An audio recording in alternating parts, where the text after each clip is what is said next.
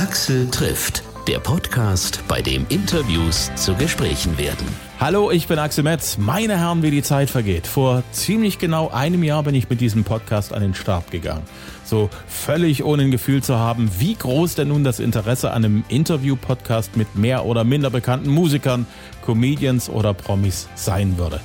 Das Einzige, was ich wusste, ist, dass mich diese Menschen interessieren, dass ich von meinen Gesprächspartnern coole Stories hören möchte. Und wenn es bei mir so ist, dann ist ja die Chance da, dass auch mehr Leute solche Geschichten hören wollen. Und jetzt, nach 52 Wochen, 52 halbstündige Gesprächsrunden weiter, bin ich echt überrascht, wie viele Menschen diesen Podcast regelmäßig hören, ihn abonniert haben und jeden Tag kommen neue Abonnenten dazu, die nicht nur die aktuelle Folge hören, sondern auch andere Folgen. Das hat unter anderem dazu geführt, dass die zweite Folge des Podcasts überhaupt zur meistgehörten von insgesamt 52 Episoden geworden ist. Und jede Woche wieder wird die Episode mit Vincent Weiss von neuen Abonnenten gehört. An dieser Stelle vielen, vielen Dank an alle, die es mir möglich gemacht haben, dass ich seit einem Jahr jede Woche eine neue Folge herausbringen kann. Danke an alle Künstler, die sich die Zeit nehmen für ein ausführliches Gespräch. Danke auch an alle Hörer, die sich die einzelnen Folgen anhören. Und danke vor allem an alle, die diesen Podcast immer wieder weiterempfehlen und uns seit zwölf Monaten schon kontinuierliches Wachstum bescheren. Das bedeutet mir wirklich sehr, sehr viel. Jetzt zu meiner aktuellen Gesprächspartnerin. Die hat ja vor fünf Jahren die Castingshow The Voice of Germany gewonnen. Jamie Lee.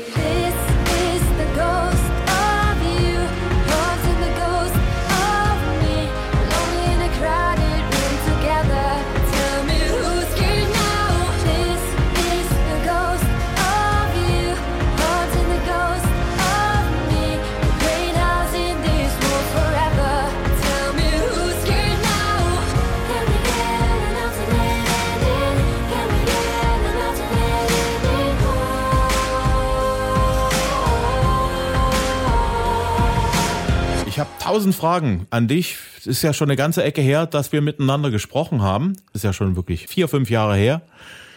Boah, ja, ganz schön lange schon. Umso mehr gibt's zu bereden. Wie geht's dir denn so momentan? Ähm, mir geht's den Umständen entsprechend gut. So klar, Corona macht gerade für alle Musiker die Situation ein bisschen schwerer, aber ich kann mich ich sag mal, äh, kreativ mehr ausleben. Deswegen, das macht ja auch Spaß. Hm. Ist halt nur das Geld, was wegbleibt. Aber sonst geht's mir eigentlich ziemlich gut, ja.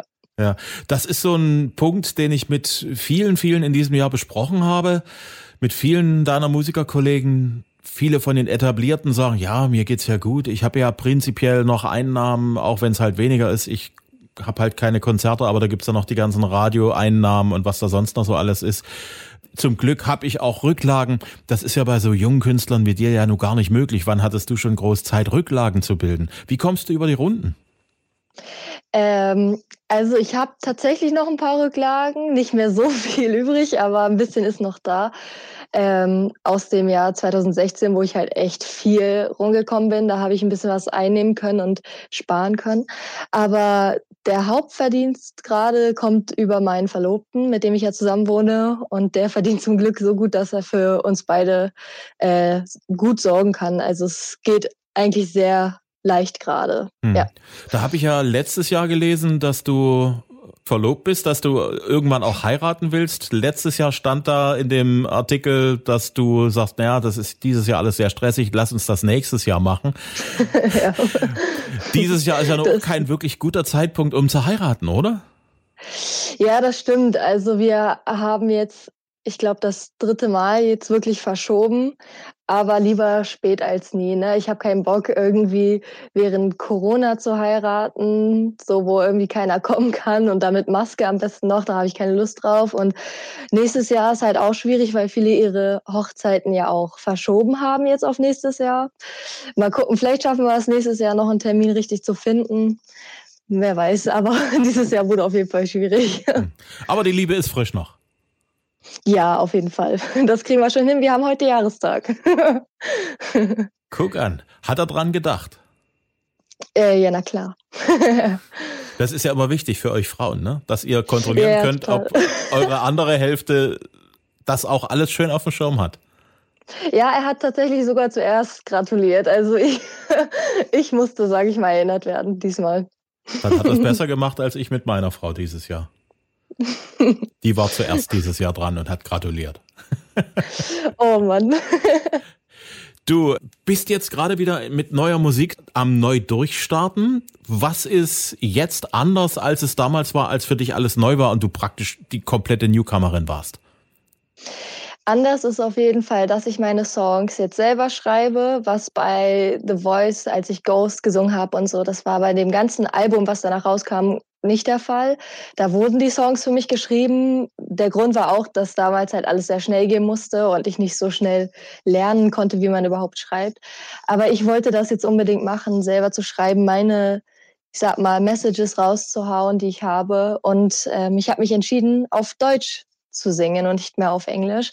Und ich glaube, das ist so der größte Unterschied jetzt, dass ich einfach mehr involviert bin und die Leute schneller durch die deutschen Lyrics erreiche. Ja.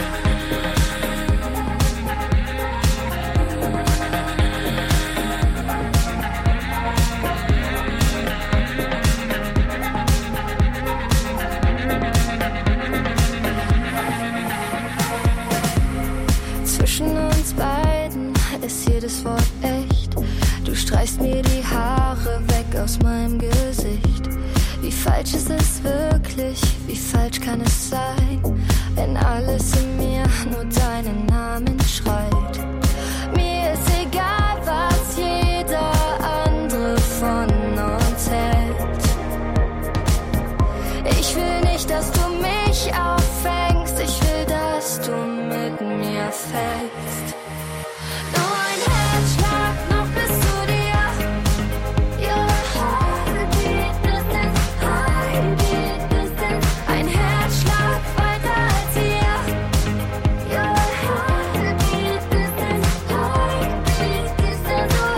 Ist ja immer so ein Punkt, wo man, ich glaube, so als Heranwachsender, als Teenager ist das irgendwie uncool. Auf Deutsch vielleicht, naja, aber Englisch, das ist schon eine coole Angelegenheit.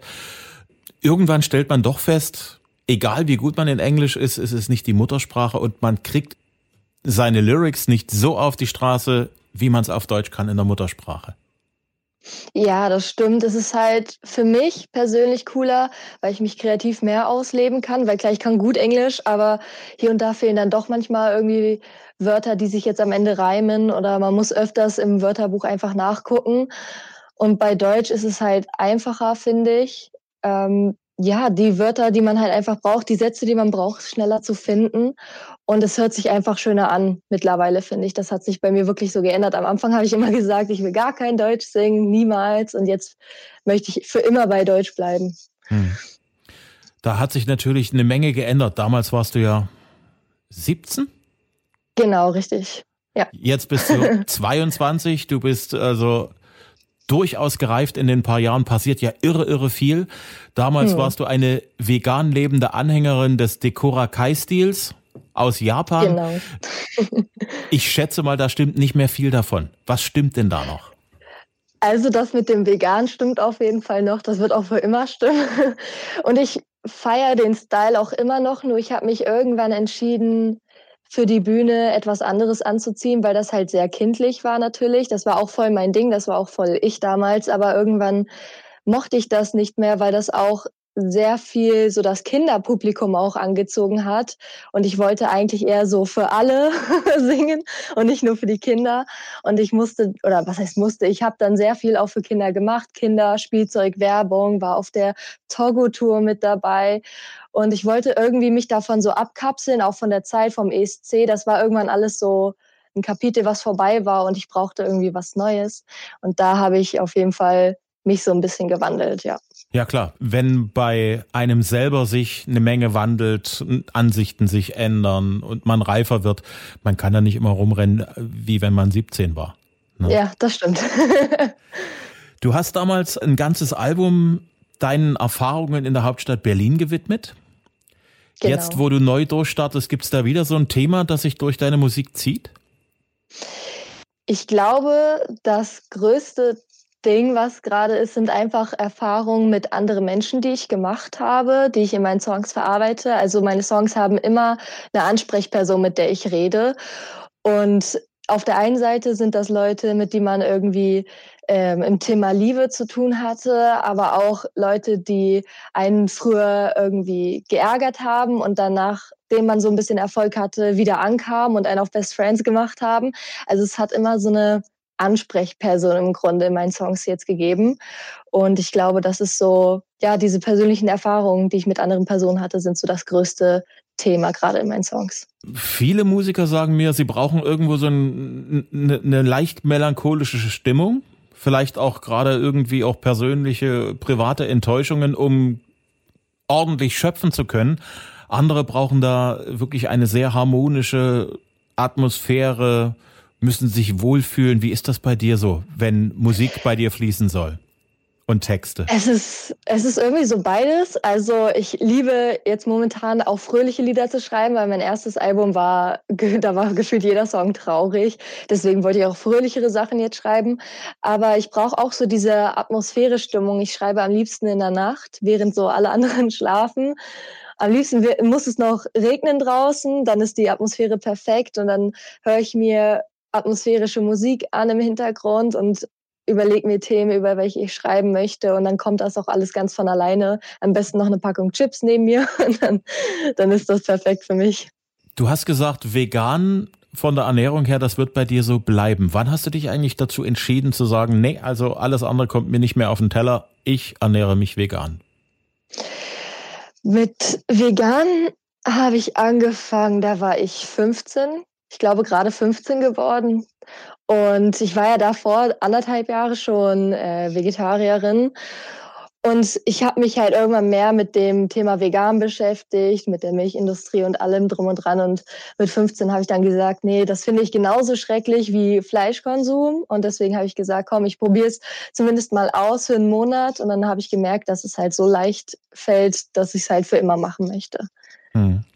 Gibst du da sehr Acht auf deine Ernährung? Weil als Veganer muss man ja dann doch aufpassen, dass man auch wirklich sämtliche Vitamine und Mineralstoffe, die bei einer Allesfressernahrung sozusagen zusammenkommt, dass du das dann auch mit hast, dass also dein Körper alles kriegt, was er braucht. Äh, wie viel Aufmerksamkeit widmest du der Sache? Ähm, es kommt drauf an. In der Phase, wo ich so viele Auftritte hatte und so, da habe ich äh, da wirklich schon sehr drauf geachtet, damit ich auch irgendwie in Shape bin natürlich, damit ich meine Tour, die ich hatte, durchhalte. Aber jetzt so momentan in der Corona-Zeit habe ich das alles so ein bisschen vernachlässigt. Da habe ich eigentlich nur Fast Food gegessen. Äh, ja, also ich sag mal so, wenn ich weiß, dass ich sportlich sein muss und fit sein muss, dann kriege ich das schon sehr gut hin. Aber wenn ich nur zu Hause bin wie jetzt und mich kreativ halt einfach nur auslebe, da achte ich dann nicht so drauf. Hm. Wie schwer war das eigentlich für dich, dieses Jahr so in dich komplett ins Private zurückzuziehen?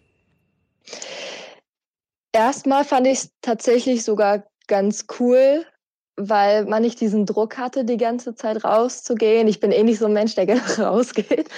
Ähm, und ich brauche halt einfach auch manchmal so diese Ruhe für mich, um nachzudenken, um zu gucken, okay, was passiert jetzt mit meinem Leben, wie geht's weiter? Aber nach einer Zeit ging es einem schon auf die Nerven. Also was mich natürlich aufgeregt hat, war, dass die ganzen Auftritte natürlich abgesagt wurden, auf die ich mich echt gefreut hatte. Aber ich sag mal so, so geht es gerade allen Musikern oder generell Leuten in, der, ähm, in Branchen, wo es halt um Veranstaltungen geht. Ja, ich will mich da auch gar nicht zu viel beschweren. So. ja, aber es geht schon. Es ist okay. Ich habe mich dran gewöhnt. Hm. Viele von uns haben so in dem letzten halben Jahr eine Menge an sich entdeckt, was vorher entweder verschüttet war, was man nicht ernst genommen hat oder wo man gar nicht drauf gekommen wäre. Also ich kenne Leute, die haben plötzlich angefangen, sich eine App runterzuladen aufs Handy und neue Sprachen zu lernen oder äh, irgendjemand hat dann den Bäcker in sich entdeckt. Gibt's da bei dir aus den letzten Monaten eine Sache, wo du sagst, das hat mich selbst überrascht, dass ich so bin, dass ich sowas mag oder dass ich mich mit sowas beschäftigen kann? Ich würde nicht sagen, es hat mich überrascht. Ich freue mich einfach nur, dass ich gerade so ein bisschen das durchziehe, dass ich lerne, wie man selber so ein bisschen produziert und Beats baut. Ich wollte nämlich schon immer irgendwie mich damit beschäftigen, dass ich selber irgendwann Lieder für mich nur schreiben und selber produzieren kann. Jetzt habe ich ja momentan gerade meinen Produzenten Tobias Röger an meiner Seite, der ja auch mit mir schreibt zusammen und der meine Beats halt baut. Aber ich möchte das irgendwann komplett alleine können. Und dann habe ich einfach eines Abends so damit angefangen und ich bin eigentlich so eine Person, wenn es nicht direkt perfekt läuft, was halt unmöglich ist dabei, dass es direkt perfekt läuft. Aber ich war so ein bisschen mit der Erwartung rangegangen, dass ich ja eh es nicht durchziehe. Und jetzt habe ich es durchgezogen und ich bin jeden Tag am Lernen. Und ich hoffe, dass ich irgendwann es schaffe, selber Musik zu produzieren. Vielleicht auch für andere, aber auf jeden Fall für mich. Hm. Wie viel hast du da so an Zeit so pro Tag am Stück rangesetzt, wirklich um zu lernen, wie das alles funktioniert, so die, auch die technische Seite, auch die Soundseite? Also ich sitze, wenn ich dran sitze, auf jeden Fall mehrere Stunden dran. Bestimmt so drei, vier Mal in der Woche mache ich das mehrere Stunden. Also ich versuche schon mich, so gut es geht, viel damit zu beschäftigen, damit ich auch nicht irgendwann wieder alles verlerne. Ich möchte ja nichts vergessen und kreativ bleiben. Aber irgendwann ist es so viel Musik, dass man auch mal ein bisschen Pause davon braucht. ja, aber ich versuche mich wirklich drei, vier Mal mehrere Stunden in der Woche daran zu setzen. Hm.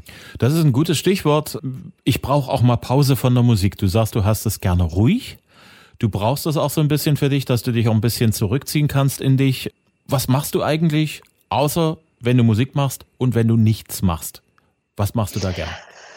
Also wenn ich komplett faulenze, dann zocke ich meistens. dann spiele ich auf meiner PS4 ähm, irgendwelche Spiele. Und das ist, glaube ich, so die, die einzige Beschäftigung, die ich gerade habe. Oder ich zeichne. Das ist auch gerade etwas, was ich viel mache. Aber das sind so meine Haupthobbys neben der Musik. Was heißt, also Musik ist ja nicht mehr mein Hobby nur, aber früher war es ja nur mein Hobby und das Zeichnen und das Spielen von irgendwelchen Videogames sind so meine größten Hobbys daneben. Ja. Hm. Hast du das manchmal schon bedauert, dass Musik von einem Hobby zu einem Beruf geworden ist bei dir? Nee, gar nicht. Also das ist mein Traum. Und der ist irgendwie in Erfüllung gegangen. Klar, es ist jetzt ein bisschen schwieriger als am Anfang. Am Anfang ging es ja wirklich so von 0 auf 100. Und jetzt muss ich so oder darf ich so ein bisschen diese Zeit erleben, die andere Musiker vor dem Durchbruch einfach haben. Und dafür bin ich auch dankbar. Es ist schwer, nicht immer einfach, aber es ist wirklich etwas, was mich reifen lässt. Und ich konnte durch die Musik einfach jetzt so viel erleben und das werde ich niemals bereuen, glaube ich wirklich. Also bin ich mir eigentlich ziemlich sicher, dass ich das niemals bereuen werde. Hm. Dich hat ja der große Erfolg, also der große Medienerfolg mitten im Teenageralter erreicht. Das ist ja eine Zeit, wo man als Mensch noch dabei ist, geformt zu werden und, und, und zu reifen. Jetzt aus der Sicht fünf Jahre weiter. Hat dir das gut getan? Da so plötzlich so äh, voll im Rampenlicht zu stehen und alle sagen, oh, das ist ja total cool und die Jamie Lee und Fans ohne Ende und Aufmerksamkeit und dann wird so Stück für Stück ruhiger. Ich glaube schon, dass es mir gut getan hat, generell auch mit 17 schon anzufangen, wirklich zu arbeiten, weil ich immer ein sehr fauler Mensch war und da wurde ich im Grunde so gezwungen zu arbeiten. Und es war gut, einfach mal zu lernen, wie es ist, sich zu disziplinieren, durchzuziehen, selbst wenn man nur, sage ich mal, vier Stunden geschlafen hat oder so. Also einfach ein bisschen in der Hinsicht zu reifen. Und ich glaube, dass ich dadurch schon viel mitnehmen konnte, dass ich früh so viel lernen durfte und jetzt für die Zukunft vielleicht einfach schon viel Wissen habe, falls es mal irgendwann wieder ein bisschen größer alles wird. Ich glaube schon, dass es ein Vorteil ist. Klar, es tut irgendwo auch weh, wenn man sieht, dass es weniger wird. Auf der anderen Seite gibt es die Fans, die halt für immer bleiben, die einen immer unterstützen und sagen, ey, wir stehen immer hinter dir. Und wenn das am Ende nur zehn sind, bin ich genauso dankbar, als wenn es 200.000 sind. Deswegen, also ich glaube, dass das ist okay. Also man muss sich einfach damit arrangieren, weil es einfach bei Castingshow-Gewinnern oftmals so ist. Hm. Ja. Ich habe letztens gehört von einem der Jury-Coaches bei The Voice, dass sie sich dieses Jahr richtig anstrengen wollen, weil sie ja endlich mal auch wieder einen richtigen Star auf die äh, Reise schicken wollen. Also einen, der sich auch länger behaupten kann als einfach nur so den Moment nach dem Gewinnen der Show. Denkst du, dass das in diesem Jahr möglich ist? Boah, das ist eine schwierige Frage. Ich weiß gar nicht, ob das jetzt durch die Corona-Umstände mehr möglich oder weniger möglich ist. Ich glaube, viele Leute gucken auf jeden Fall mehr Fernsehen, denke ich mal, und werden vielleicht dadurch ähm, ja mehr auf, auf The Voice gucken und auf den Gewinner. mein Vorteil war ja damals, dass ich zum Eurovision Song Contest gegangen bin und ich glaube, das ist so auch einer der wenigen Gründe, warum das bei mir ein bisschen länger angehalten hat. Ich glaube, es ist ziemlich schwer, einfach als Castingshow-Gewinner lang durchzuhalten, außer es kommt halt die krasse Single, die halt wirklich fett in den Charts landet, dann hat man vielleicht noch eine Chance. Man muss auf jeden Fall viel arbeiten. Man sollte den Talents dort nicht zu viel versprechen, wenn die da auf der Bühne stehen. Also man muss denen schon zeigen, dass es halt nicht so einfach ist. Da gehört viel Arbeit hinter und das läuft nicht alles komplett von allein, auch wenn man das da oft so ein bisschen eingeredet bekommt. Hatte ich das damals eigentlich äh, vor vier Jahren beim Eurovision Song Contest sehr gepiekt, das mit dem letzten Platz? Eigentlich gar nicht, zumindest nicht emotional. Also ich habe schon ein bisschen damit gerechnet tatsächlich. Und jeder äh, von der deutschen Delegation hat mir auch gesagt, ey, es könnte möglich sein, bereite dich darauf vor. Und mein Ziel war einfach nur eine gute Performance abzuliefern. Und ich war mit meiner Performance zufrieden. Deswegen habe ich mir auch nie die Schuld dafür gegeben, sondern eher anderen Sachen, so irgendwie der Politik oder einfach falscher Zeitpunkt, falscher Ort. Im Grunde, vielleicht wäre es ein Jahr später perfekt gewesen, man weiß es nicht. Das war okay. Also ich habe nie damit jetzt so gerungen oder mich in den Schlaf geweint oder so. Es mhm. war eigentlich immer safe für mich, ja. Ja. Nun ist ja schon viel über den ESC diskutiert worden. Dieses Jahr ist er einfach mal unter den Tisch gefallen, Corona bedingt. Und ich muss sagen, irgendwie so eine richtige Lücke hat das gar nicht hinterlassen. Denkst du, dass das noch zeitgemäß ist, meinetwegen nächstes Jahr wieder weiterzumachen mit dem ESC? Ich würde schon sagen, ja, auf jeden Fall. Also es war jetzt nie eine Veranstaltung, die ich krass verfolgt habe, von der ich großer Fan war oder so. Tatsächlich habe ich von meiner eigenen Teilnahme nur einmal die Show geguckt. Das war tatsächlich, als Lena gewonnen hat damals. Aber ich war jetzt selber nie großer Fan. Aber ich glaube einfach, es gibt viele Menschen, die das wirklich lieben, die das leben. Es gibt so große Fangemeinschaften und es wäre schon schwierig, denen das einfach wegzunehmen. Ich glaube tatsächlich, dass es in anderen Ländern ein bisschen krasser zelebriert wird als hier. Als ich in Stockholm war, war alles voll mit dem ESC. Das konnte man sich gar nicht vorstellen. Das habe ich hier in Deutschland noch nie so gesehen, selbst als der ESC hier in Deutschland stattgefunden hat, war das nicht so krass. Also ich glaube, es ist einfach in anderen Ländern extremer und den sollte man das auf jeden Fall nicht wegnehmen. Hm. Zurück zu deinem Album. Wie ist denn da jetzt der Zeitplan konkret? Also das nächste Ziel ist tatsächlich eine EP. Ich kann noch nicht sagen, wann und wie und wo alles, aber es kommt bald eine EP erstmal raus und äh, mit dieser ein, ja, eine, ein Titelsong. Und auf das freue ich mich schon sehr. Und ich habe viele andere Projekte halt noch geplant. Ich will nur nicht zu viel verraten, irgendwie, weil alles gerade durch Corona vor allem auch auf so einem wackeligen Stand ist, wann, wie, wo was rauskommen wird. Deswegen will ich da keine falschen Versprechungen machen. Mhm.